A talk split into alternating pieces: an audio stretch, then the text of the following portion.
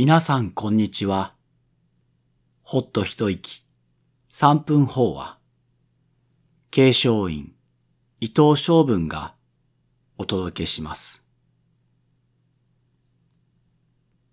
新たな年、あなたは最初にどんな夢を見ましたか？古くから初夢で一年の運勢を占うように、私たちの夢は、真実でないものが真実であるように思うことから始まります。一方、禅において夢とは、私たちが睡眠中に見る非現実な世界ではなく、こだわりのない、囚われのない心境のことを夢と言います。夢の世界に実体がないように、この世は無常であり、実相ではないと実感できることが、禅における夢の世界なのです。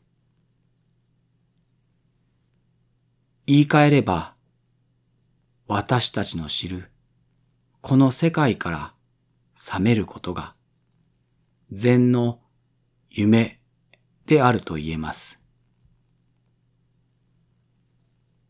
臨済宗の沢安禅師は、人生最後の句に、夢と一文字書きました。そして、その傍らに、是もまた夢、非もまた夢と書き添えたと言われています。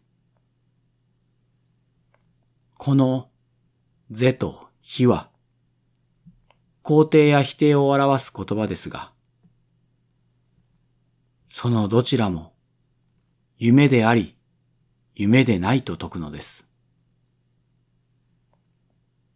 私たちの知る相対的な判断を超え、執着のないまっさらな世界こそ本当の夢の境地なのかもしれません。新たな年、どんな夢であろうとも、偏らない、こだわらない、囚われない、まっさらな心で始めたいと願います。